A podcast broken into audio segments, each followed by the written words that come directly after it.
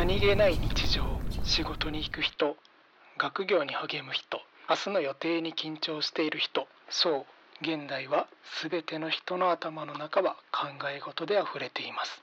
そんな例を少し見てみましょう。うーわ明日のプレゼン作らんと。今日はオールリラックス。